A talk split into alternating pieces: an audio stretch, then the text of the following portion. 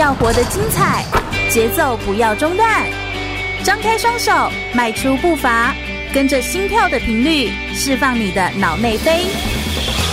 我是全玉，每周日下午一点，空中全运会，运动零极限。全国广播 FM 一六空中全运会，我是全玉，每周日下午一点到三点，在空中给你轻松好玩的运动讯息，还有体育圈内的大小事情。好，大家好，来到了空中全运会的节目现场，我是全玉。哇，最近真的是大家被那个就是疫情啊影响的，就是不要不要的哈。但就是我觉得学习体育或者是认识体育相关的活动，我跟你说就是就是用啊哈，就是非常的好，让身体就非常的健康，这才是最重要的王道。今天要跟大家分享什么呢？今天要跟大家分享一样是介绍一个来宾，我们来介绍一项不一样的体育的活动。它是什么呢？它就是武术运动。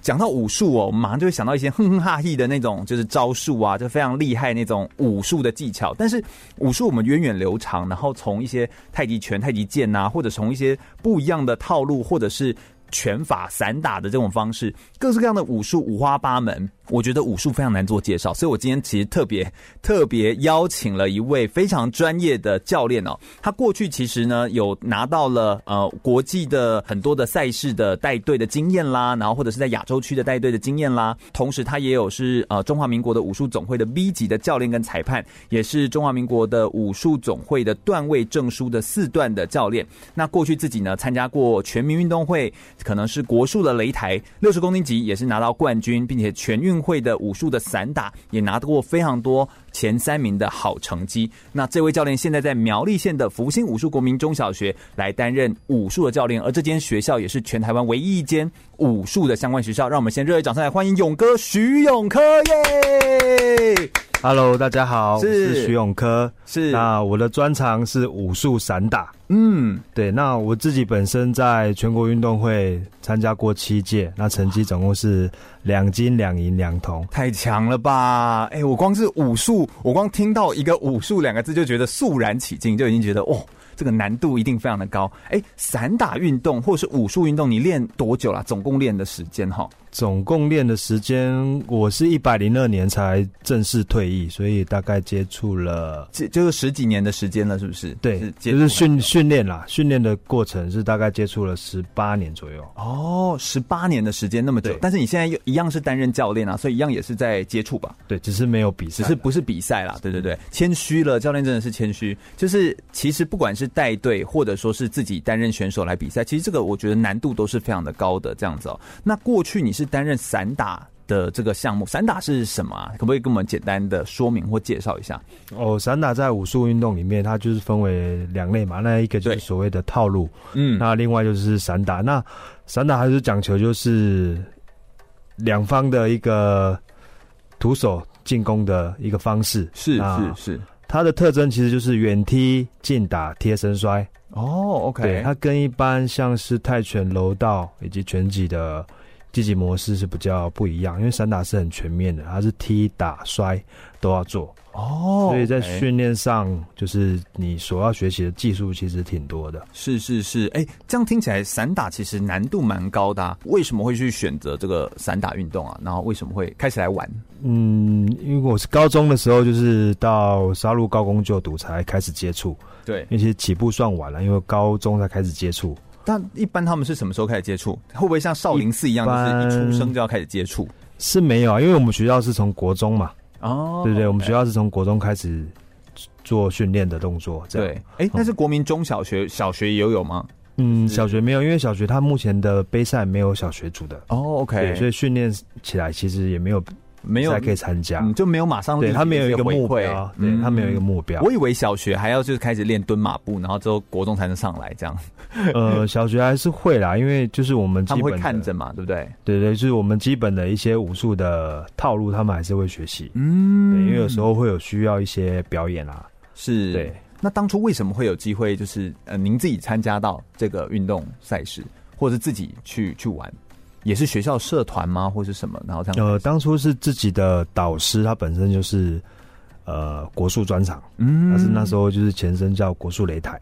哦，OK，对，对，那时候就是他，就是带我进进到武术这块领域，这样。嗯，国术擂台哦，所以当初就是看到这个国术的运动，因为我在台体大任教嘛，就是台体大也有国术课，就是 就是我看每一次看体育系在前面那边呵啊，在那边练、就是、一些刀枪剑棍、啊，对对对对，各种的套路这样，各种的国术课的时候，哎，但是你是本身是萌生了兴趣吗？那其实看起来蛮累的哎。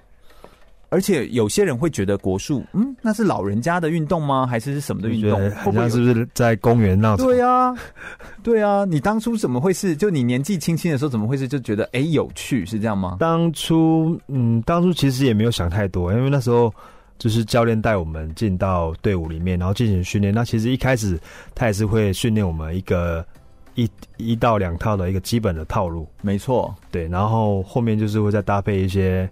在国术擂台的一些基本的步伐啊、出拳啊、出脚的一些基础动作。哦，OK，教练看起来其实是就是蛮客气、非常礼貌那种感觉，我完全没办法想象教练就是要在台上呵呵哈嘿，然后跟人家在那边打的时候，而且散打是有对手的嘛，对不对？对，跟套路就是不太一样。套路是是呃，套路有个人他也有对练，但是套路他是点到为止嘛。哦，就动作就是点到，就是会有一阵风吼在你的鼻子前面这样，然后手就停下来了，对对对这样。嗯，散打基本上是拳拳到肉哦，就是真的要打到，对，真的要打到。对啊，教练看起来就是就是已经看起来非常的和蔼，我觉得已经感觉上不是没有那个杀气。我以为散打人都会有一种杀气耶，嗯，而且像现在我在访谈，有时候访谈竞技类的项目的选手跟竞技啦球类的项目选手，哎，还真的感觉不太一样，就那个。嗯那个杀气，杀气不太一样，这样子是吗？教练是怎么了？被就是被磨光了，是被这群小孩子磨光了杀气？不至于啦啊！基本上，因为我们在武术运动就是很讲求武德，嗯，对，就是变成说你在武术当中的一些规矩啊、礼貌啊，以及一些辈分、嗯，伦理，所以这是很注重的。是是是，所以相对的，就是。会影响到你日常生活的行为啊，一些动作什么也会比较有礼貌，这样子，好像这也是一个蛮要求的一件事情哦。嗯、大家有时候对于这个武术运动，其实都还是觉得蒙上了一层神秘的面纱。我们对于武术运动的了解，其实都还不够的多。但其实这个博大精深，拥有很多的中华文化的元素在里面的这个武术运动，我觉得可以花一集的节目来跟大家好好来聊一聊。同时，我们专业的勇哥也在我们的节目现场。等一下，我们稍微休息一下，听首歌曲，我我们要来聊聊这个武术运动哦。它跟我们呃以前听过什么大十八样兵器、小十八样利刃这种武术？哎，是赶快米加吗？是一样的东西吗？那武术的演变，它从呃源远流长的历史的演变，它这些雏形的变化是怎么来的？而这个套路跟散打各有哪些的项目可以来进行比赛？我们稍待一会儿都要来跟大家做很清晰的介绍哦。稍微听首歌曲休息一下，马上再回来哦。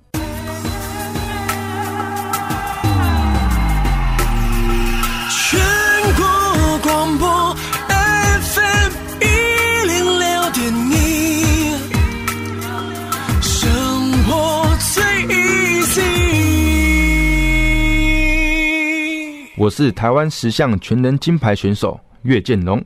您现在收听的是全国广播 FM 一零六全域主持的空中全运会。继续回到全国广播 FM 一零六空中全运会的节目现场，我是全域。我们今天特别邀请到的呢，是来跟我们谈谈武术运动。这个武术运动啊，真的是非常的博大精深，因为太深奥了，我真的是自己也看不太懂，所以我必须要邀请专业的人来跟我们讲解一下，到底这个武术运动跟以前我们看金庸武侠小说的武术的招数啦，或者是这个套路散打各式是什么样的意思啊？所以我们今天特别邀请到的是苗栗县福星武术国民中小学的教练徐永科勇哥耶！Hello，大家好，我是福星武术国中小的教练徐永科。是勇哥，我要来问一下，就是。在这个你从两千年开始的时候拿到这个全民运动会，然后国术擂台赛的第一名之后，其实后续你在推广，你就推广了非常长的时间。你从自己参呃参加选手啊，担任比赛啊，到当教练，这样加起来大概也二十五年左右的时间了。对啊，可不可以给我们介绍一下，就你的这样的这么长时间的经历，还有所认识哦，武术运动到底是怎么区分，怎么什么国术擂台？武术散打这些种类是怎么来的？可不可以跟我们简单介绍一下这个武术的渊源？好的，国术擂台赛其实，在台湾以前在八十七年以前都称为台湾区运动会哦，就所谓的省省运区运会，对省运区，因为那时候都叫国术，对对。然后武术是因为大陆它为了要将武术运动，嗯，把它推进亚奥运项目。对对，它是把它分分成套路运动以及竞技的散打运动。嗯，对，就是区隔成一个比较好做比赛啦、计分的这种方式吧？会不会是这样？就是整整整个比赛的规则、内容以及它的推广。嗯，对。然后后面台湾就是也是从民国八十八年开始。转换成两年一次的全运会，是。对，所以它等于从全民运转到全运会当中，但它不是，它是亚运项目，呃，对，它是亚运项目，对，但它就是，但是后面全民运就只剩下国术，OK，对，所以就武术就是在全运会，是是是，所以就刚好把它分开，就刚好区隔开来，嗯，就一年各办一次这样。是这个国术跟武术，我有时候大家在听就会以为说只是名词的不同，所以里面的内容也不一样吗？呃，内容会比较不。不一样，因为国术人家都是会所谓的传统套路，传统套路，对，传统它里面比较没有像武术，因为武术运动现在发展成竞技武术运动，对，它会有一些翻滚跳跃，加上一些转体旋转的动作。哦，对，那这些动作其实在国术里面是没有的。哦，OK，国术可能会有一些基础的跳跃啊，嗯嗯，对，但是不会像武术这样会有一些转体。是是是，所以简单来说，国术运动是比较传统的。对，就是以前的那种那种运动，然后武术运动是比较现代的，但他们其实都是就是我们很像那种我们所知道的这种，对他们的其实招式是招式，都有一些攻防的意思在在里面。嗯，OK，所以简单说，就它有一个有点传统跟有点现代的区分，但当然里面比的内容就不太一样，是不是？国术里面会有什么螳螂拳呐，然后各种鹤拳呐，各种类型的拳，是不是都有？其实大概你想得到的都有，所有动物有关的动物，对，所有的动物全部都可以连在里面，对，都可以连在里面。所以它其实非常的种类多元，它种类很像繁多，哦。那武术呢？武术就是套路跟散打。对，那套路里面它又分为就是长拳、南拳跟太极拳。哦，OK，三种拳，对，三种拳。那三种拳有三种剑吗？有，所以就有各种剑。南拳的话是刀啦，哦，刀，它没有所谓的剑。那长拳的话就是刀、枪、剑、棍都有。那男女生它又有区隔，就是女生的话是所谓的枪剑，嗯，男生的话就是刀棍。哦，OK，对，它南犬的话，它就它就是配南刀跟南棍，嗯，对，那个南是南边的南，对，南边的南。边的南哦，不是男生男生会南刀哈，通常就是就是我们都会很趣味的讲说啊。长拳很长，南拳很难，太极拳停不下来。哦，哎，对耶，这样说起来好像也是有道理。太极拳就可以一直打下去，停不下来。对对对，太极啊。所以相对来说，南拳真的是最难的。呃，不是这么说，它只是那个音听就真的很像，对，只是它的呈现的方式比较不一样。那长拳它比较多在于跳跃旋转的动作，它弹跳动作比较多。对，南拳的话比较注重于在它的喊声发力。对，他比较着重在下盘的功夫。嗯，对，阿拉太极拳就是现在很多在公园、在公园里都常常看到，对一些爷爷奶奶在打，他是比较属于养生。那当然，因为发展成竞技运动，它也是会有一些比较特殊的难度动作，它就很讲求比较像柔软度啊。哦，OK，嗯，特殊的难度动作就对了。对，所以它还是要有一个可以评比的标准，然后慢慢演变过来。嗯，对，它还是会有一个评分标准。是，而且这个演变其实会有一种文化的感觉在底下，就是它是因应的什么东西，所以应该有很多故事可以写在里面。然后它好像又分派，所以在这种武术里面，其实又有很多种的不同的。派吗？派系？嗯，武术其实不算分分派系，因为它就是我想什么华山派，哎，还是我完全都是被金庸给搞搞混。对对，那个那个那个是小说里面的，是啊，因为通常就是你长南泰那发展成竞技武术，那他们就是会有所谓的叫自选套路。哦对，那自选套路就是你你会有，它会有几个规定的动作，你要编在里面。是对，那你要放什么难度动作？难度动作就是你可能要拿到一个一定的分数。对，就代表你的难度动作有打分了。但是，这个动作你要怎么编排，你要放在哪里？那那是每个人每个武术运动员的不一样的呈现的方式。对，那太极拳都会搭配音乐，那长南的话是没有搭配音乐。哦，OK，哎，这其实蛮有趣，这好像体操哦，体操的评分也是会有一些指定动作，它有指定动作啊，你要怎么编难度动作？你难度动作就是以及动作怎么组合？对，你要怎么组合？那什么配什么会有是不一样的一些难度的加分？是是是，我相信这个呃武术的这个运动，它其实为了进到这个亚运的项目当中，它变成一个全球。球性的一个竞技运动，它主要就是有一连串的我们把叫 combo 嘛的招式的攻防组合而成的套路演练。嗯，那另外一种就是由中国的古战场的生死擂台所发展出来的那种搏击的，叫做散打技击，这两种不太一样的。那刚刚我们在介绍的是套路，套路运动当中其实有一些技击攻防的技巧的攻防动作，然后还有一些连接在一起的动作，所以手眼身的这个身法的技巧啊，踢打、摔拿、跳跃，或者是药扑。滚翻、平衡等等之类的，这个动作的编制会影响到你的各种不同的呈现的方式。所以，就像刚刚老师所说的，那它也有不一样的个人赛、团体赛或两人以上的个人或团体的赛事。所以，长拳、太极拳、太极剑、南拳、南棍、南刀、剑术、刀术、枪术或者是棍术，这些其实都是在套路里面。对，那教练的专业其实是散打。散打运动是什么？是不是我们也来介绍一下散打运动？哦，散打运动，那它前身就是从国术擂台嘛。那、嗯、呃，国术擂台我比过两次，是对它整个的感觉真的是很恐怖，是不是？那真的是生死擂台吗？呃，因为以前比赛国术擂台没有护具的，没有护裆，穿着护裆就上去了。哎，等等，所以就是绑一个东西，绑一个护裆，它有个比赛服嘛，下身可以穿护裆，嗯嗯，然后有一个面面具的话，通常是它前面会有个塑钢。哦，对，所以是有保护效果吗？还是其实会呃是有保护效果啦？可是，呃，国以前的国术擂台规则是肘关节跟膝关节是可以用的哦。那那样子更惨吧？对，所以那样在没有护具的情况下，啊、其实杀伤力很大。哎呀，所以大家就是刀，真的就是拳拳到肉，就拳拳到肉啊，好恐怖哦！国术擂台是真的拳拳到肉，难怪会叫生死擂台，然后是会见血的这样子，嗯，会这样喷血。对，我自己本身其实这么多年的比赛，你打了多少人？呃。打打是我也自己也记不清了，不过自己的 左边跟右边的眉骨都各缝了两次了。天哪！对啊，就是比赛，因为这些比较突出的这个眉骨啊，对，然后会打到整个都是裂开。就是你在近身有些碰撞，它就会裂开了。天哪！为什么喜欢这么的激烈的这种运动啊，教练？激烈，看起来不太像这样的人啊。当下训练其实没有想太多，因为只是教练引进门嘛，然后慢慢教你一些，然后表现还不错。哎、欸，对，表现就想说，因为大家其实大家一直一起团体这样训练，其实蛮有趣的。嗯，对，就是你让团体生活这样，大家对对，因为那时候我们又蛮特殊的，就是因为家里住比较远，然后我们就是集中住宿吗？是这样子吗？我们不单单是集中住宿，我们是住在教练家啊。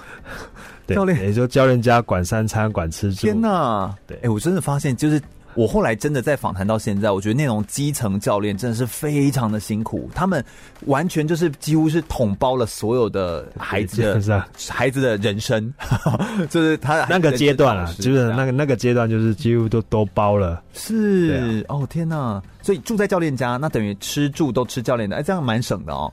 一个月才四千块哦哦哦，还是要付钱，还是要付。但是其实你看四千块伙食，其实而且你就吃的差不多。发育，对啊，那个吃的没在客气的。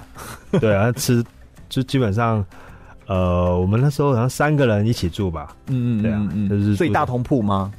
呃，对，就算算睡睡大通铺了，大家一起。对啊，早上就晨跑到学校，然后教练再把我们书包载到学校。哦，对，然后准备训练这样。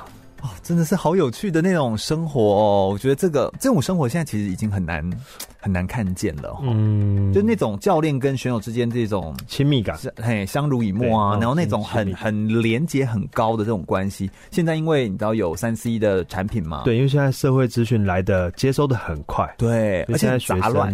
嗯，现在学生其实不像我们以前那么单纯了。对对对对，嗯，所以就是也有有点难，就是静下来，对不对？对啊，因为我自己本身从选手转换成教练，其实就更能够感受那时候教练的辛苦。对，因为那个角色是完全不一样。真的，真的，真的。我想我们等一下要来介绍一下更多就是散打运动当中的故事哦。我们等一下也来介绍一下散打运动当中还有一些哪些的格斗的踢打摔的技法。我们等一下把它讲的更加的详细一点哦。先稍微听首歌曲休息一下，马上再回来哟。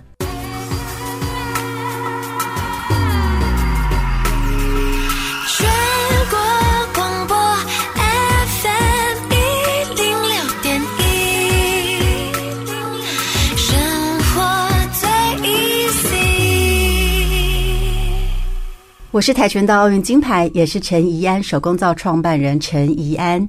您现在收听的是 FM 一零六全国广播，由全域主持的空中全运会。继续回到全国广播 FM 一零六空中全运会的节目现场，我是全玉。我们今天特别邀请到的是苗栗县福兴武术国民中小学的教练徐永科勇哥，来到我们节目现场，跟大家分享武术运动到底是什么。我们刚刚有跟大家简单的介绍到，传统来说我们会把它叫做国术运动，但现在进入亚运项目当中。的这种比赛，我们会把它叫做武术运动，而武术运动主要就分成有套路跟散打。两种不太一样的类型，套路的运动，它其实是由一连串的 combo 的招式组合攻防而成的套路演练。由中国古战场的生死擂台所发展出来的搏击运动，那就叫做散打技击。那这两种赛赛事的方式呢，都是国际目前的亚运会的正式的比赛项目。所以，我们现在来邀请是勇哥帮我们介绍一下散打运动，因为这是也是你的专业。散打运动怎么比赛，以及他们里面的一些踢打摔的技法各是什么，可以打在哪些地方等等之类，帮我们做一些简。简单的介绍好吗？呃，散打比赛就是他，人家都说远踢、近打、贴身摔。嗯、那在比赛当中，就是竞技项目最基础的是量级，量级的分别就要先区隔开来。哦，那等于说两人在是要称体重的就对了。对，所以降体重其实也是挺挺痛苦的，啊，很痛苦哎。积极类运动其实最降体重项目就降体重就是一个很。它就是一个已经是第一关的啦，就是过不了人就过不了。门票，它是门票。你如果门票没有的话，你连上台的机会都没有。对对，这真的是很难呢。我觉得这样提。对，因为我自己本身也有一两次门票没有拿到。哦，真假啦？被教练白眼，真的。你之前是比六十公斤级，对，好像以前是这样子。哎，但是现在教练看起来应该是不止六十。现在当然不退役了，退役了，退役了，退役了。对对对。好，但是就是不管了哦，我们就是当时是比这样子，但是其实难度很高，你要一直维持在那个量级，然后嗯，又不能够大。吃，然后要这样子，但是你们如果脱水降体重，不就也完全会没体力？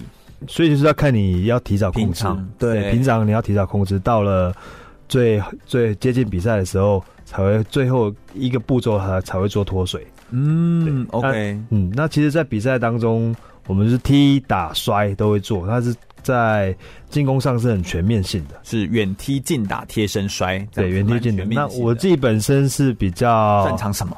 我擅长是摔哦，对，我是基本上都是我在把人家丢来丢去的那种。天哪，哎、欸，对，我怎么突然觉得好像在以前打电动哦，就是那种格斗，那种电动可能会有一些专长技，对对，类似我是三耳肌肤那种。对，哎，对对对对，下上右左的，反正就是按你按你的时候，然后就有一些特别的。因为我自己啊，就是对于摔我是比较擅长，嗯，对。所以在晋升的时候，其实摔是我的强项。没错，散打运动它是在一个场地大概八十公分高、八平方公尺的擂台上面，擂台是由高密度的这个泡沫真架和帆布套所组合而成的一个擂台的状态哦。那散打比赛有三局，每局好像是持续两分钟，并且在每两个回合之间会休息一分钟。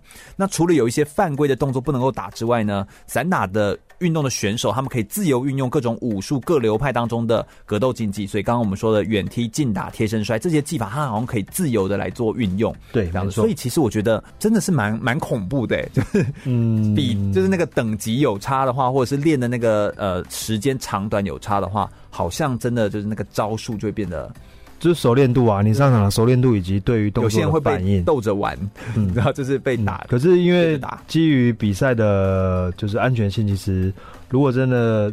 实力相差太悬殊，其实裁判就会先提早先制止了。哦，OK OK，主要是保护选手安全了。是，所以三局两胜，或者是对手弃权出局的话，就可以获胜。对，那也有所谓的技术得分，或者是一些其他获胜方式吗？呃，技术得分就是像会有一些，因为我们有擂台嘛，对，那掉出去，对你一个回合下去两次，你那个回合就失败了。哦，我懂你意思。那另外就是会有一些像技术性的击倒，嗯，对，嗯嗯，甚至很像拳击里面也有所谓的 TKO，就是那种真的是这样，对，就是真的就是基本上倒地是他没有办法在读秒的阶段起来的话，是是是，就获得胜利了。嗯，但这个这个运动它又跟譬如说我们所知道的那种泰拳或那种职业的一些拳赛，或者是一些。在那个笼子里面那种格斗竞技场格斗那种感觉，哎、欸，其实也又不太一样。嗯，比较不一样啊。因为像现在流行的那种 MMA，它是比较全面，而且它的规则性相对的来的更低。嗯，对，因为它可以延伸到地板技。OK，对，他可以延伸到，可是散打没有办法，而且他在晋升等于你在大概三秒你就要做做完出对做完摔的动作，不然裁判就要分开。对对对，对所以他还是有一个安全上面的考量啦。对，因为他还是比较强调在于站立技的一个踢打的。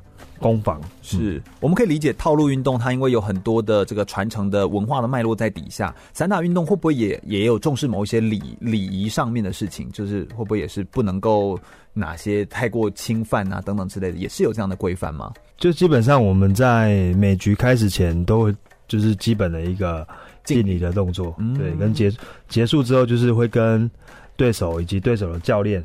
去做一个敬礼的动作，是是是，所以这其实都还是要符合这个这个这种规范，然后也是比较有礼貌的一个运动，因为像柔道也是，它就是要有敬礼这样，有武德。对，所以我觉得武术运动看起来是真的是蛮厉害的，而且听起来也觉得很强这样。但是大家光是要养成那种像我们在平常在说养成这个跑步的习惯就已经很不容易了，或者是骑脚踏车的习惯就已经很不简单了，还要养成这个武术的这个练习习惯，好像。蛮难的这样的感觉，所以武术运动到底有什么样的好处？哈，就是练武术对一个人有什么好处？在现在这个你知道疫情让大家很紧张的状态之下，教练来跟我们讲解一下，就是练武术的人会不会哎、欸、真的这样说嗓门或者是那个比较低沉，或者是丹田比较有力之类的吗？会这样吗？嗯，其实武术运动它其实呃最主要它是全身的肢体，基本上你都要运用到。嗯，对，不管是全身性的运动，对，不管是套路或是。散打，那散打它是比较又再更激烈一点，是是，对。那其实套路运动它其实就是在把一些基础动作，嗯，一直去反复的训练，是反复的做，再将这些基础动作给就是做到熟练，做到熟练，然后串串联起来。嗯、那散打运动就是也是从基本动作开始去做训练，那从基本的。出拳、踢腿以及摔法的一些延伸，嗯，对。那其实我觉得这项运动在训练的过程蛮其实是蛮辛苦的。我觉得好像所有的运动都在训练的时候都是累。训练对训练的过程，但因为我我自己本身是选手出身嘛，对，所以我在可以理解那个苦啊。对，就是在训练上也是会有增加一些变化性啊，就比较趣味。对，可能会有一些趣味的游戏。嗯，它等于是有点体能游戏的部分，哦、去带入带入训练，懂？因为这样会让学生比较不会那么训练的枯燥乏味啊。嗯，所以但是如果要把这个武术训练练好的话，像以就是教练的专业散打，或者说是以套路来说的话，你觉得这个这些要把武术练好的，你觉得关键会是什么？是耐心吗？他要耐得住吗？还是说你觉得有没有一些关键？嗯、关键还是在于就是选手本身的训练态度。嗯，对，就是他今天是不是真心想要好好把它练好？对，以及他在训练的这个过程当中认不认真？嗯，认真，我觉得是一个是基本的啦，那个是哦哦，那是基本的，是不是？就是你在训练过程，是高估了。好，对啊，我就是觉得就是在训练的过程当中，除了认真之外，是是是，脑筋有没有去思考，我觉得很重要。因为其实讲散打来讲，它是很讲求一个。反应变化的哦，对，因为你每一次上场，你会遇到不同的选手，而且会不会有什么什么招是克什么招？我我不知道啊，就好像有不算什么招克什么招，只是说你遇到什么样类型的选手，你要变化，你要怎么对付他？哎，对，所以他其实是要动脑筋的，对真的要动脑筋，不是那个猛打这样子，不是说你敢冲敢，当然敢冲敢打，你有优势，可能可以打掉一些，就是对。可是你如果遇到一些有经验，就是有基础的可以，但是遇到有经验就不行。对他，他如果变化性。大的话，你你突然跟不上，或是你被他的战术对就给掉进他陷陷阱里面，你有可能就因此而输了这场比赛。哦，嗯、所以其实。所以，我真的觉得越顶尖的选手们，他们真都是脑袋越聪明的选手。他们头脑要很清晰，要很清晰。你在当下比赛的当下，嗯，嗯没错没错，我觉得真的是这样子。那武术运动对教练你自己个人而言，你觉得最迷人、最有趣的地方在哪里啊？可不可以跟我们分享一下？最迷人哦，你最喜欢武术？哎、欸，你练了二十五年呢、欸，就是比赛加教练这样、呃。因为其实我们散打比赛就是在呃一个比赛回合结束之后，他会。两个选手就是站上来，裁判会准备判定胜负。对，然后会有一个举手的动作。嗯，其实我最享受就是那个举手的动作。你为了那一秒钟，你待了二十五年。呃，对，因为你会觉得那个手一手一举起来，嗯，其实就再多的辛苦都值得了。欸，教练，你你是真心的这么的单纯，对不对？你是真心的，就是这么的喜爱这件事情。你真的是刚开始是不知道，懵懵懂懂就开始一直一直练，因为高中三年，说真的，高中三年没有所谓的假日可言。对，寒暑寒忍的寒暑假训练，然后我印象中寒假练到除夕早上，练完才放假。我们初三就开始练了。哦，我的天呐！对，就是你一年放两天，对啊，暑假暑假就是照练一到六啊，只有礼拜天放假。嗯，遇到赛期可能礼礼拜天早上也练，这样只放半天这样。哦，哇，天呐！我觉得这，所以你看哦，还是是要苦练。那当然，你还是要动脑筋，也是要头脑要清晰来做这样子。对，训练过程以及比赛过程，你要如何去把自己的技术动作去活用、去运用。对，这才是最重要的。刚刚教练有跟我们说，好像在练武术运动当中，还是男生女生还是其实比例不太一样，对不对？嗯，男生还是比较多，因为毕竟男生嘛，就是爱踢踢打打。嗯，对啊。而且你透过一些发泄一下，呃，卡通啊，或是一些电视剧，一定都有踢打动作。像最近什么还还在叶问啊，对不对？对，又又回来叶问哦。对，所以就是会让大家又看到。哎，这些踢打动作，嗯，踢打摔的动作，这真的是非常的、非常的有趣好玩。不过，台湾学武术的人口多吗？台湾，嗯，我们觉得好像光是学跆拳道人，因为他的他没有像跆拳道的推广这么多啦。对，因为跆拳道他的有得过牌什么的，对不对？嗯，得过牌，加上他们的就是民间的道馆也多。对对，民间的道馆也多，然后加上他们从国小。国中、高中，他们这样的三级制的发展很完整，是是是，所以我觉得这就这就不太一样。对，因为武术在于，还是是因为它蒙上一层神秘面纱。就在我在访谈你之前，我其实完全不敢仿武术，哎，因为我会觉得。我要怎么仿？而且会不会来的是一个，就是你知道两鬓斑白，然后他摸着胡须，然后跟我说武术运动就是，那我就想说，嗯，那我要怎么仿下去？这样，我就是会会有这种的想法，是不是？我都是在武侠小说被影响太深，都觉得是就是可能武侠小说啊，一些武武侠的电影啊，对对。但其实我们会敬敬佩啦，我们会觉得哦，那些哎螳螂拳呐，或者是我们看那功夫熊猫啊，就会觉得这个东西才还是有趣的啦，这样子。嗯，不过在这个推广上面，目前有没有什么样困难的地方？在台湾？推广上，对啊，武术运动的推广，嗯，武术运动，因为我们学校是蛮特别，因为我们是住住住宿型的学校，对。对，所以我们那边基本上你孩子送来。就是一天二十四小时都有都帮你看着，哦、对，从宿舍有舍监，教室有老师，训练有教练，嗯，所以所以在训练上我们是比较完善了，对。对。啊，我们那边晨操早上在六点就要晨操了，嗯嗯嗯，对，晨操完，因为我们三餐都在学校吃，是，其实很多家长把孩子送到我们那边，其实也是希望就是孩子能够学会独立成长。是是是，可以理解啦。嗯，所以就变成也是另外一种呃独特的一种学校的风格，所以也对，是一种。这武术学校好像就变成一种比较独特的存在啦，应该这样说，有特色的。跟一般学校就是上课下课比较不太一样。就算有些学校是有住宿的，嗯，其实也还是不太一样哦，因为你是全部的人都在做训练，那种感觉其实是不一样的。对啊，嗯，我相信这个呃具有独特性的存在，在现代的社会当中，确实是会有它的呃。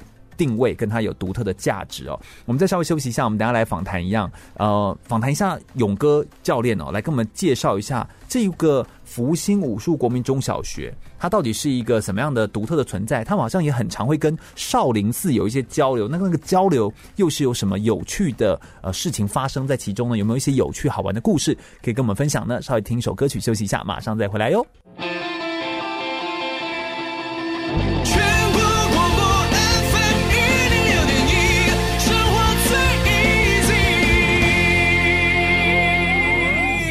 有意思的电台 FM 一零六全国广播，您现在收听的是全运主持的空中全运会，我是奥运划船选手汪明辉。继续回到全国广播 FM 一零六空中全运会的节目现场，我是全玉。我们第二个小时的节目内容呢，同样要来跟大家介绍到的呢是武术运动。我们邀请到的是苗栗县福星武术国民小学的教练徐永科教练，勇哥耶。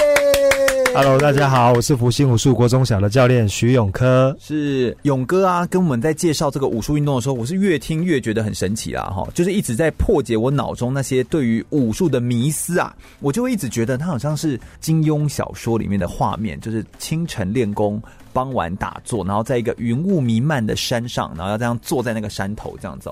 我觉得，既然勇哥是在我们这个啊、推广武术运动的一个很重要的一个地方啊，及教育的地方哦，它是全台湾唯一一间坐落在苗栗的武术学校，就是福星武术国民中小学的教练，而且又是武术教练这样子。哎，可不可以给我们介绍一下你们的学校？你们是不是还有跟少林寺一些交流啊？没有，他主要是因为他我们学校在成立之前就是。县长他有到少林寺去参观哦，那他想说，诶，大陆他既然也可以发展武术学校，那台湾也来发展一间吧，哎，所以他就回来有这个构想，才所以才成立武术学校哦，所以变成全台湾唯一的一间武术学校。当时学校其实也是因为人数不够多，后来变成转换成特色的学校，对不对？对，因为他前身只是一个普通国小，嗯，就学生数其实很少。是，嗯，他在民国一百年的时候转换的吗？对，民国一百年才成立武术学校.就开始招生这样。所以我觉得现在也因为招生过后，当时好像全校人数也大概只有三十个人。那现在大概多少人呢？可不可以冒？现在目前我们国中小加起来大约一百五十位左右。哦，那真的是有把一些特色的东西给做出来，这样子。对对对。然后当时好像在初期的时候，你们说，呃，我们说天下武功出少林嘛，就是当时在初期的时候呢，也有跟少林寺做个几年的交流，这样子。这个交流是怎么交流啊？哈。你在成立的前两年都会送学生过去，然后在那边学习他们少林寺的一些武术套路啊，或是就是跟着他们的课程这样。是，那他们回来之后有什么不一样吗？因为毕竟你都还是要带他们嘛，对不对？回来要乖，回来只会做三分之一是没有啊，因为我们学校就是成立之后，其实。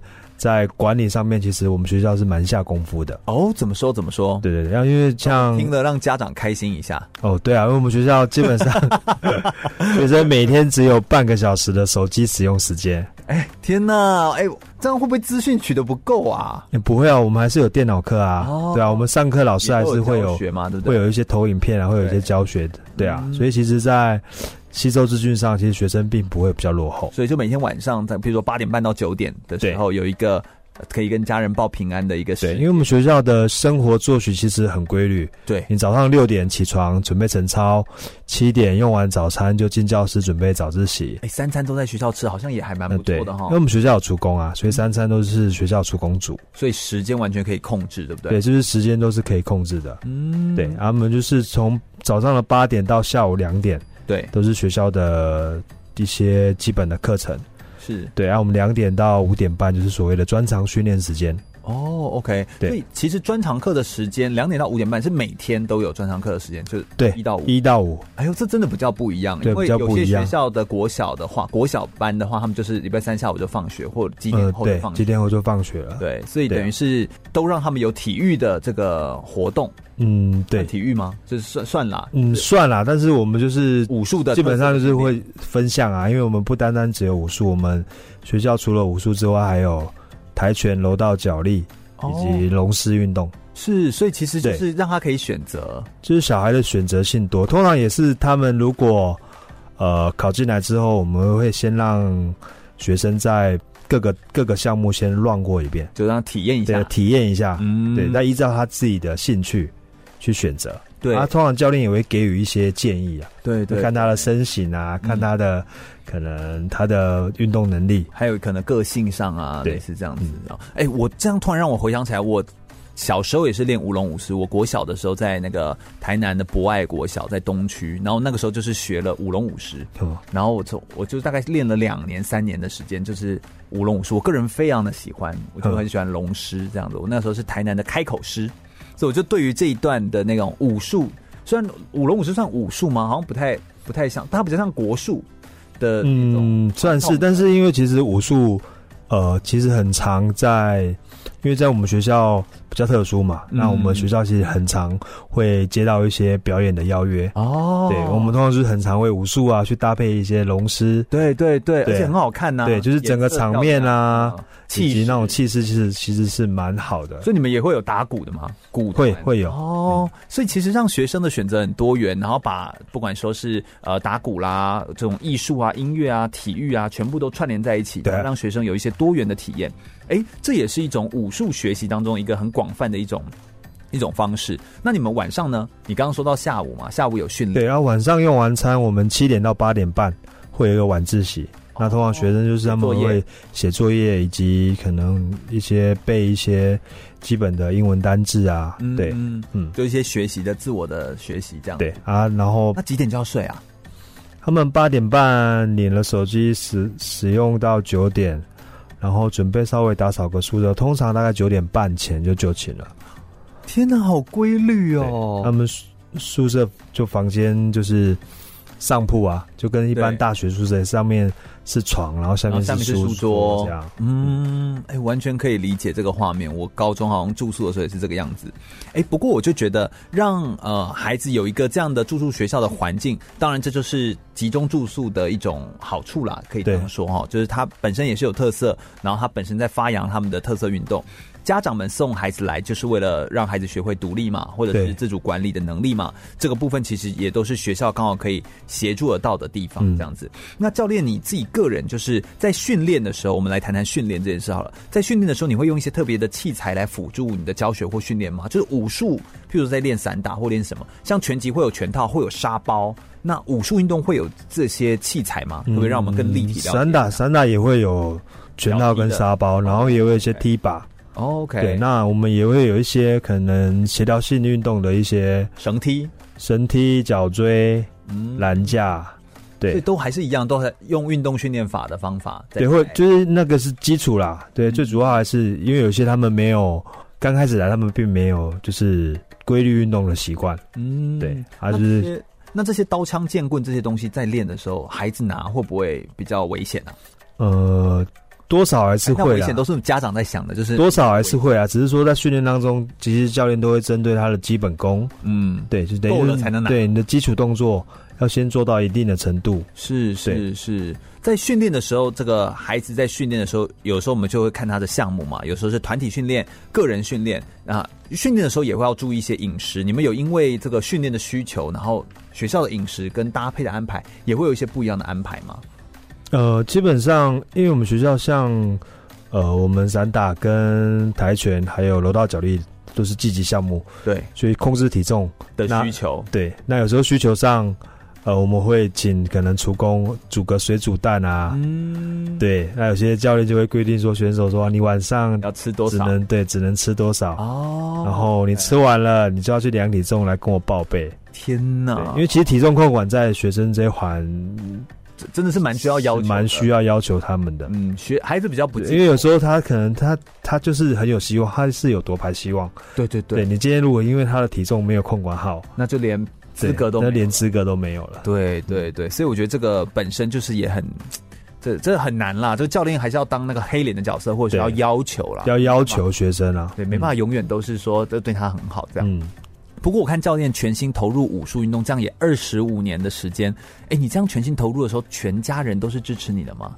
当时进来，或者是当时从选手时期，因为我爸妈是算支持啊，因为我原本就是我念念杀戮高工，嗯，就只是一般的科系而已。对，就我爸可能只认为说啊，我就赶快毕业，赶快当兵，赶快工作。嗯嗯嗯。对，然后我也是进入就是杀戮高工，然后开始接触到散打，就一路。练到训练比赛，训练比赛，就一直日复一年，一直到现在，然后到现在转换成为教练，然后接触开始带队，开始训练。天呐！对，就是我自己也没有想到，哎，这个转变落差是真的还挺大的。好像因为武术运动让你产生了一些新的转变，也找到一些新的可能性，有点像。对，对，因为武术其实我整个人生就是整个变得很不一样。对，其实也因为这样。也结交了很多，就是各个不同运动项目的朋友啊，对啊，嗯，嗯，那家人支持，那现在太太也是支持你这样来练运动，因为毕竟你这样带队，然后如果学生又住宿的话，哎，你应该不用跟着住在那边吧？呃，初期跟刚开始有啦，对啊，我们刚成成立的初期有。但现在应该有社监，对，现在有社监，所以现在就就是由社监去做管理。是是是是是，家人支持你，就是能够有一个家人的支持当后盾，我觉得这真的对一个呃练运动的、练体育的教练或者是选手来说，其实都是一件非常重要的事情哦。而武术训练它本身不单单只是技能上面的要求，它对品格、对于你的生活的作息、对于你的饮食、对于你的全体的这个掌控，其实都是从小做起。对，那我觉得从小的时候就开始有这样子的概念啊，或这样的想法来带领这个小朋友们慢慢来做学习。其实不只是培养起武术的这个技能的技术，更是在这个品格啦、心性上面都达到武术的武德，或者是这个武术的所有的需求。这样，我觉得这才是更完整的一种教育当中的一个很重要的训练的环节。我们再稍微休息一下，我们等下来聆听一下教练跟我们分享一些在国外的一些经历。教练也有到澳门、到香港、广州啦，或者是蒙古来做一些赛事哦。那当然你也知道亚洲区嘛，我们的中华武术的发源地，这边的比赛项目当然就比较多。那到国外比赛有没有一些独特的赛事经验？参与这些赛事的时候有没有遇到什么样的挫折，或是阻碍，或是困难的地方呢？稍微休息一下，听首歌曲，马上再回来聊聊哦。全国广播 FM 一零六点一，生活最 easy。就爱风运动。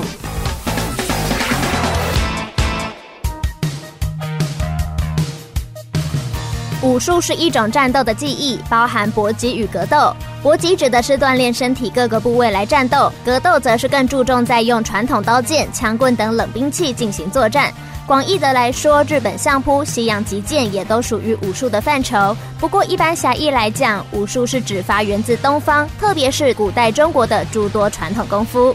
武术原先是用以军事御敌、实地作战，但随着科技进展，冷兵器逐渐在战场上式微，武术的功用也慢慢转变为强身健体、竞技运动。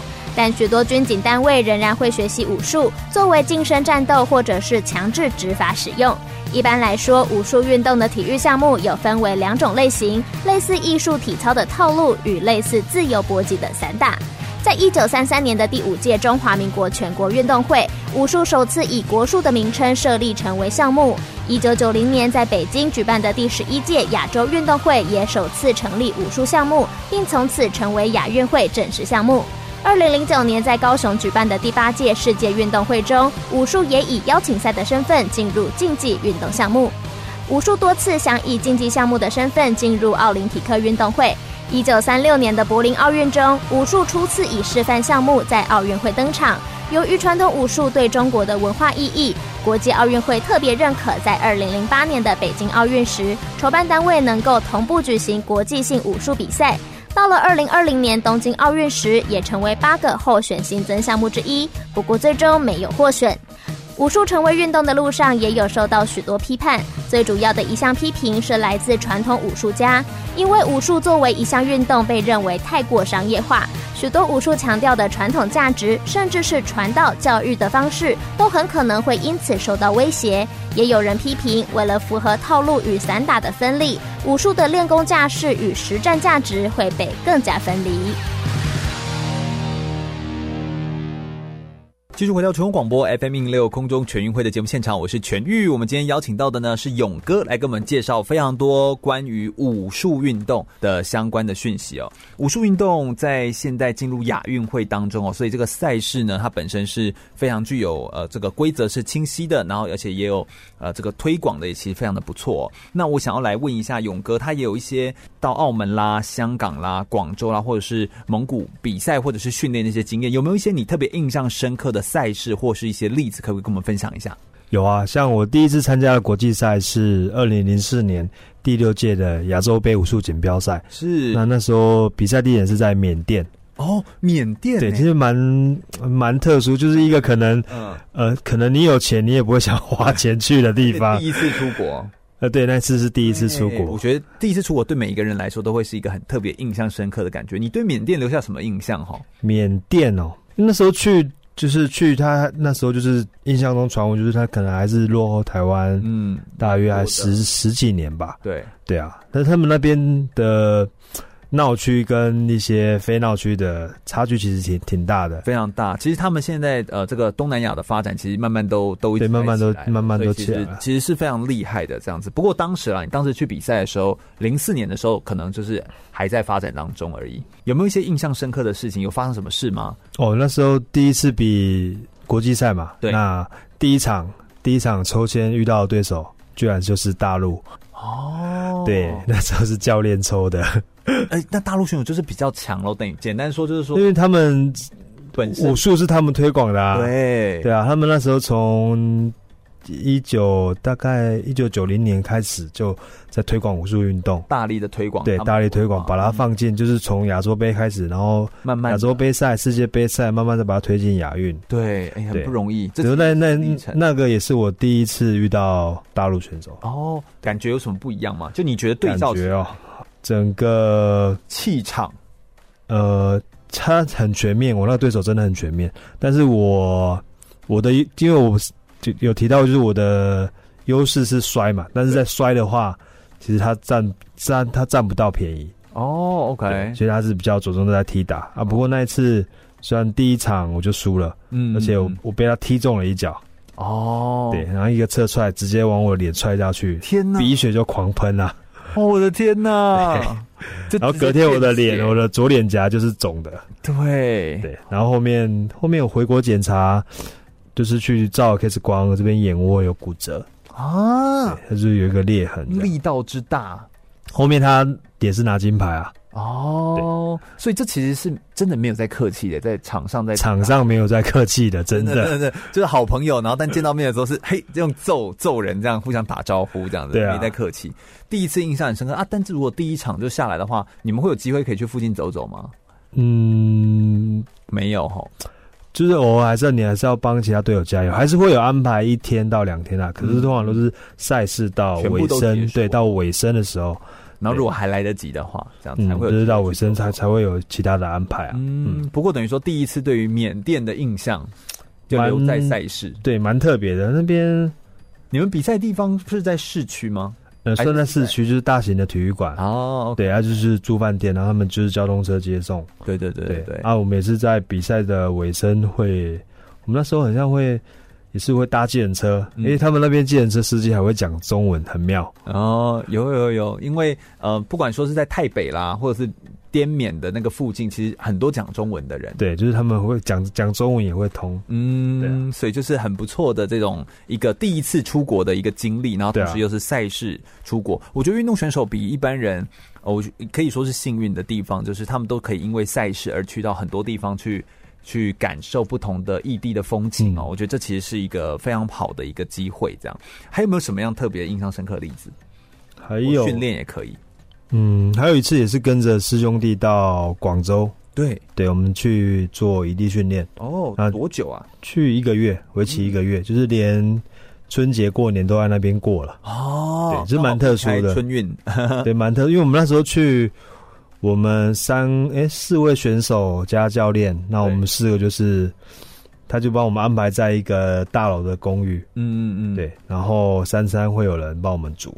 对对，然后早上下午也都会安排训练，这样哦，也蛮特别，还蛮好的感觉上。啊、就是去那边训练，等于是由他们的教练来带吗？对，由他们那边的教练，然后他们也会安排陪练的选手。嗯，对，因为其实，在那边训练也是蛮蛮特别，你会学到一些比较不一样的一些技术动作的观念。对对，像那时候他们有安排一个。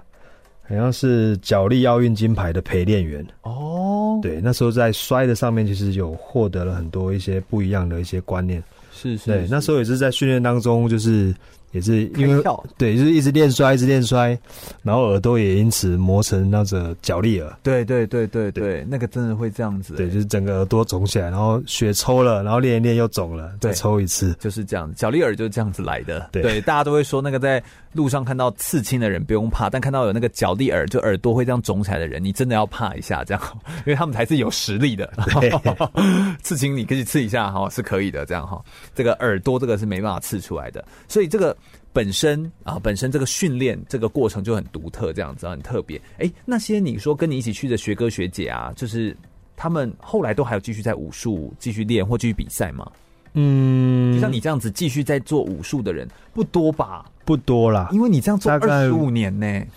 我们这一批大概也只有两到三位，因为有些他们是呃自己家里有其他的事业，事业嗯，对，还有些是他们有其他的。的想法去做安排，是。对。我本因为我是比较好运啊，因为我自己本身是家人又支持。呃，我虽然在台中这边念书，可是我的户籍是在苗栗。嗯，对，他、啊、那时候就是教练没有帮我转户籍，对，就是让我继续为苗栗县去比赛。是是是，对，也因为这样刚好。苗栗县要发展武术学校，我就这样顺理成章的回苗栗。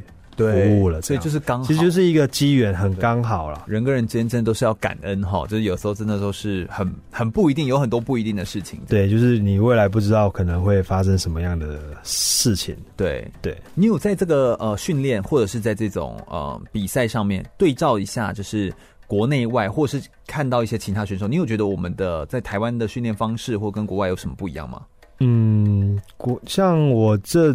两次带亚洲青少年去参加一些国际赛，对，因为亚青嘛，他就是大概十六岁到十八岁之间，对，对。那其实去国外，其实看到国外的选手，因为你在过磅的时候，其实都会看到国外选手的一些体型，对对对，对。就一样十八岁。那差加贼，别别咋不会那差加贼，人家胸是胸，肚子是肚子，对，而且都超大块的，嗯，对，就哇，这重量应该压很重哦，对对对。对，我是觉得可能他们的那个身体形态也是比较，我相信一定有在人种上面有一些，对，在人种上有差异啊。像那时候我我看到他们好像是像是伊朗的，嗯，还有什么阿富汗啊，哦，对，这些比较。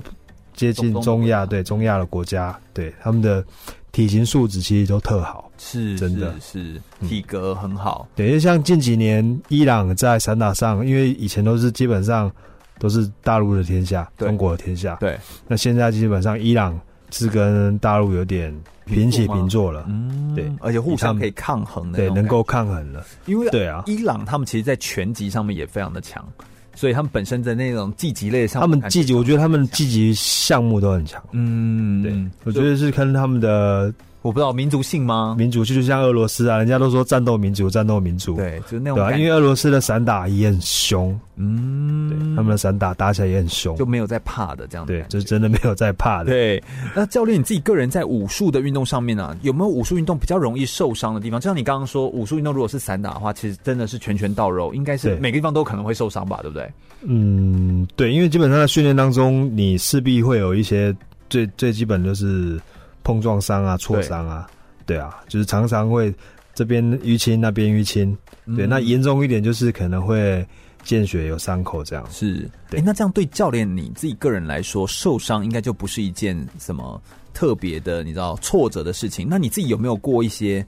想放弃，或是曾经有过挫折，毕竟你这样走二十五年来，难道你没有想要放弃过吗？或任何中间停下来的时候，嗯，挫折是会有啊。因为像我自己高中在比赛的时候，曾经有一年我们就是高高三了，对，然后最后一年的中正杯，对。对，那时候我大概我们大概有六位六位师兄弟参加中正杯的高中组比赛，是。对，然后我们就是六位，然后总共有四诶五个量级，然后我是代表六十的。然后我另外四个师兄弟有五二五六六五，然后还有一个八十的，对。对，然后只有我这个量级没有拿金牌。啊，然后其他四个师兄弟他们量级都拿金牌，哦、对，当时就觉得、哦、就是那挫折感是挺重的，对，那当时有造成你有什么？当时回到回到家抬不起头，毕竟都还住在一起，是没有到抬不起头啦，因为。因为当时我的那个对手其实也很强，他好像是他他在前两届中正杯已经都拿金都拿金牌了，嗯，对，然后他是加上那一届高三他玩，他就是中正杯三连霸。感觉你是一个会这样很自责自己的人呢？自责哦，当下啦，就是可能在在那个颁奖的当下，你多少你会觉得说怎么会？对，是不是自己哪边还做的不够好？嗯，对。可是我觉得就过了嘛，你。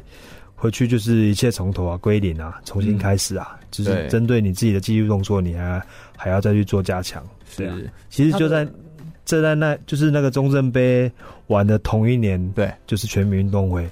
哦，对，我就是那一年全民运动会就拿了金牌了，就把它讨回来了，对，就要回来了。嗯，哎、欸，我觉得这样就是很励志，这样子，师兄弟们应该是在你回来的时候，应该也是给你比较多的安慰吧，安慰比较多吧。嗯，对啊，也会给你，就是我们一起练嘛，大家都一起练啊，大家就是吃住都一起啊，对，就是大家互相鼓励，对，互相勉励这样。是，我是相信，呃，在武术运动当中，或是各种运动当中，都是你可以从呃挫折当中得到很多的养分。挫折不单单只是最好的，就是妈妈、母亲啊，他也是最好的老师、最好的朋友，他可以帮助你学会很多东西。而运动场上本身就是失败比成功多得多，哎，多非常多，所以你一定会面临到非常多的失败、非常多的挫折的状态。你怎么样？处之泰然，或者是可以在这段挫折的过程当中，仍然打把它变成进步的养分，这其实就会是学习最关键的一个要素了，这样子。嗯，我想我们等下最后一段节目内容，我们来听听，就是教练呢，你其实个人在带队当中哦，也有一些带队的经验。那从自己当选手跟到带队，应该有一些不一样的感触哦。我觉得最后也可以跟我们来分享一下，以及谈谈你的未来的生涯的规划，你的下一步还有没有一些特别的期待或挑战？希望带出怎么样的成绩的选手吗？以及未来还有没有一些赛事是我们可以去观看、去欣赏，可以让我们更加了解武术运动相关的内容呢？我们稍微听首歌曲休息一下，马上再回来哟。Bye.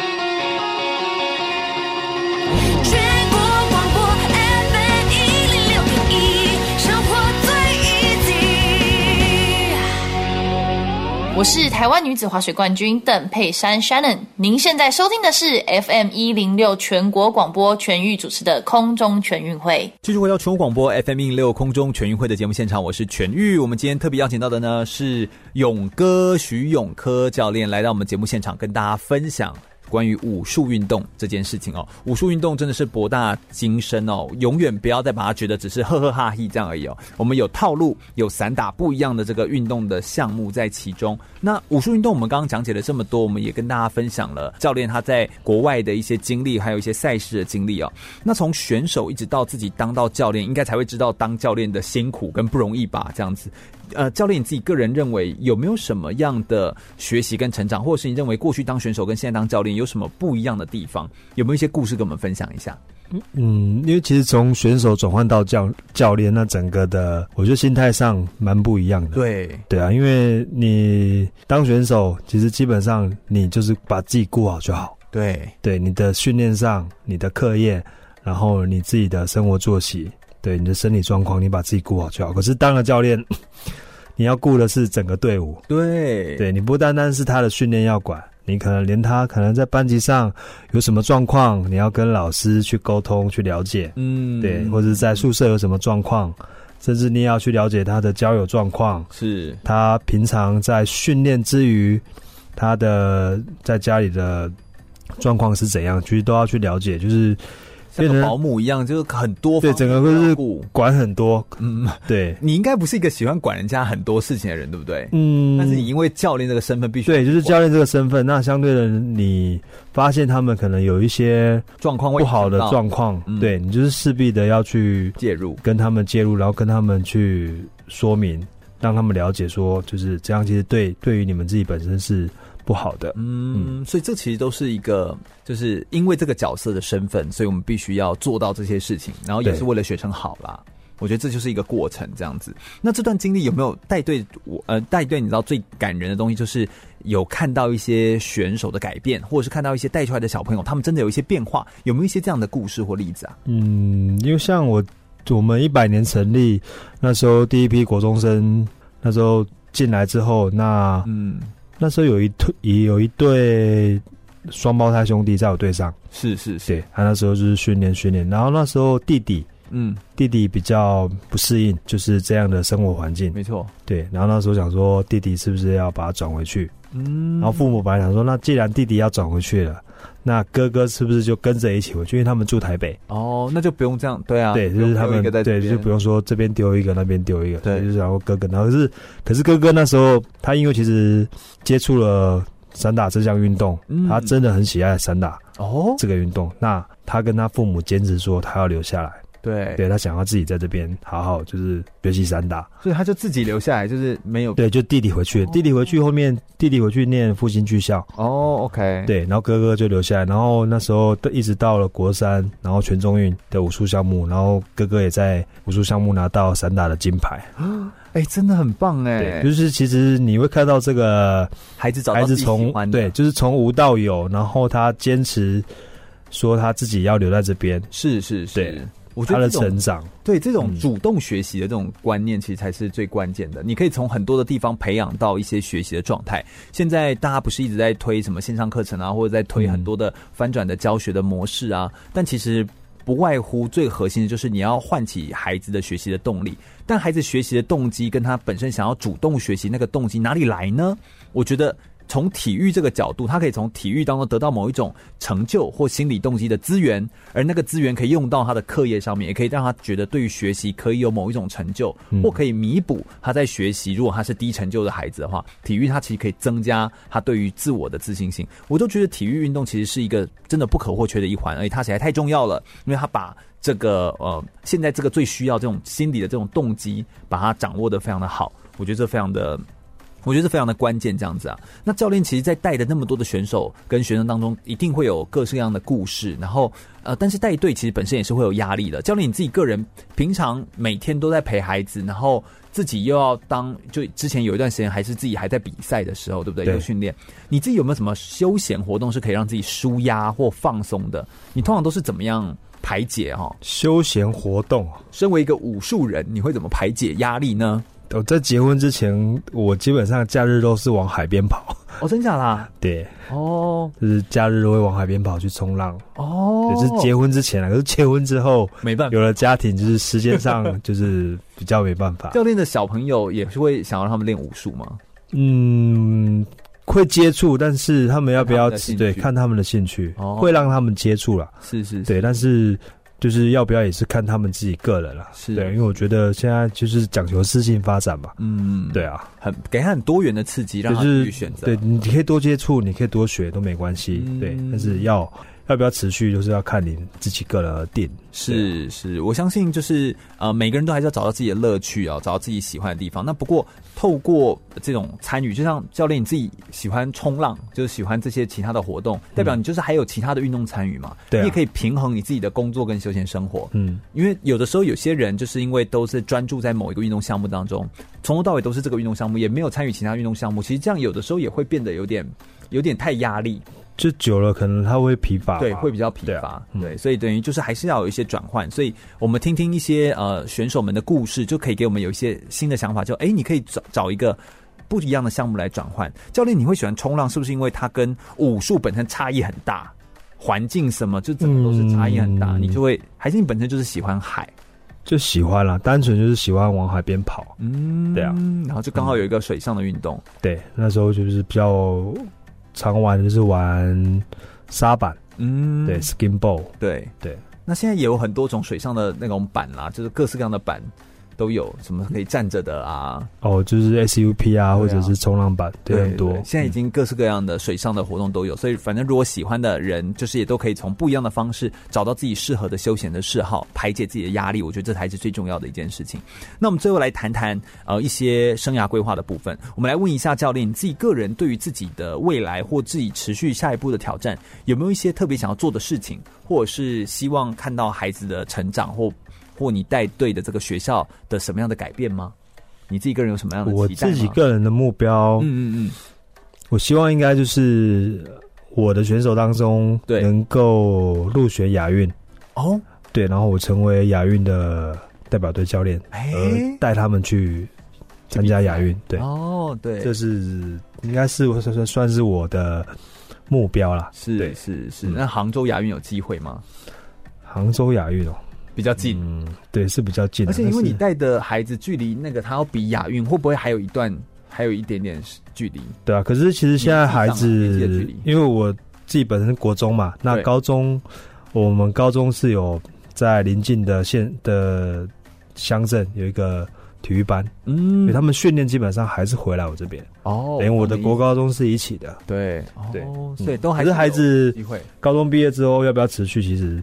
都要看孩子自己啊，是对，当然我们好跟坏都会跟孩子们分析嘛，嗯，对啊，没错，就是看他们孩子自己选择怎么去走走下去，这样。嗯，是，我觉得有时候教练我们自己有自己的，就是我们有我们的想法，我们也觉得这个孩子真的是个才呀，好想把他留下来，但其实他还是要自己做决定，我们没办法代替他做决定。这其实有时候就是你知道，就是要要刚好。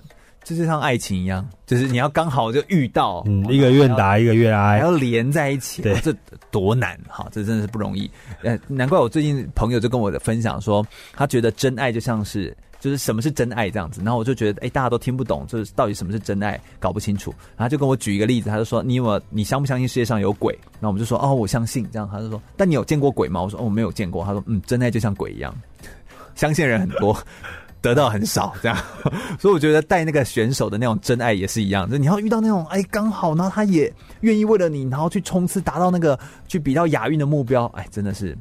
很不容易，这样，所以我有时候我也很佩服教练们，有些人真的带很长时间才能够培养出选手们，然后去比到亚青或者是比到亚运，我觉得这真的是一件不容易的事情，这样子哦。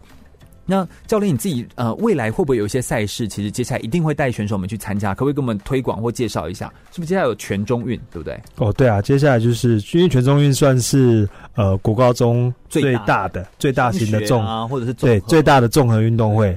那就是他在四月十八到二十二在屏东举办，嗯，所以四月十八号到二十二号在屏东，所以可是不能到现场哦。对啊，现在对现场，现在就是杯赛的，就是因为疫情的关系，就是好像开放。那有转播吗？会，好像听说会开放线那个线上转播。对，我记得好像是，好像是可以看得到啦。对，就是跟他是用转播的方式。嗯，大家就是注意自己的健康。那不过我们也是用远距离的方式，也是可以既安全，好又有保障的。那我们可以来观看一下赛事，然后让呃。武术运动其实也需要让更多人了解跟认识哦。我们今天跟大家介绍武术的套路啊、散打，你可以透过观看比赛的时候去了解，哎，这些运动项目是什么项目？他一定旁边也会有一些人会说，哎，这是什么项目？会有一些介绍，所以你在说明的时候可以去了解一下这些。对，我觉得这件事情对于大家的学习来说就会有很大的帮助。这样子哦，那教练你自己个人身为一个老师或者是一个武术的这个教育或推广的人，你认为有学习武术的人，他们在之后如果像这样的孩子哦，他如果长大出社会之后，他进到职场有没有什么样不一样的优势啊？我们最后一个来问一下教练，你自己优势哦，因为我觉得是在训练的过程当中，因为其实，在训练过程当中就是很辛苦，对，很辛苦，而且你可能一个动作你要一直重复的做。那在体能训练、在技术训练上，就是你要花非常大的心力，你才能够慢慢的去提升自己。没错，其实这当中就是去磨练，就是孩子他们的心态。嗯，对，就是跟心性。对，然后等他出了社会，他也会比较比较不容易受到挫折感而去打败啦。嗯，对，没错，所以他能够承受这个压力啊，或承受这个困难的这个能力。能够如果把它做得好，或把它承担的好的话，其实这是一件好事。对啊，因为加上我们学校比较特殊，因为我们学校就是管理上比较严谨。对对，从因为你就是按表操课嘛，嗯，什么时间你要做什么事，其实就跟军中差不多。对对，我们这边也是有很多，有些是国中毕业，他会直接去念那个像陆军官校，嗯嗯，对，或是陆军的专科学校。对，有一些是高中毕业，他会去签志愿役。对对，那其实像这些学生，其实他们在军旅生涯其实都还不错，蛮能适应，很快就能够进入状况。是，而且在体能上，在管理上，他们也都不用担心。是，体能能够应付。管理上，体能对他来说应该是对啊，就是小菜一小菜一碟。嗯，然后管理上也觉得，嗯，就跟以前在学校一样啊。对对啊，所以他们其实很快就能够适应军旅生活。是，所以我相信，应该说每一个人都可以走出自己适合的路。你适合哪一条路，其实不太知道。不过你要知道你适合哪一条路，你必须要先看过很多种不一样的路。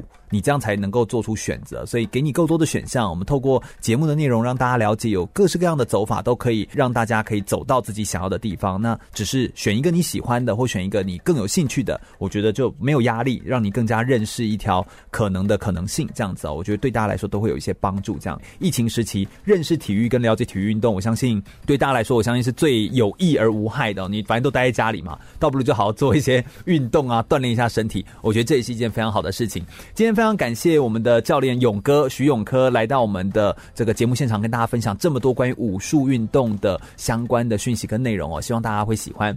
空中全会是一档专门在介绍跟体育有关的文教类的体育节目，我们透过广播的放松，让大家更加了解运动，同时认识体育，也进一步爱上运动选手们。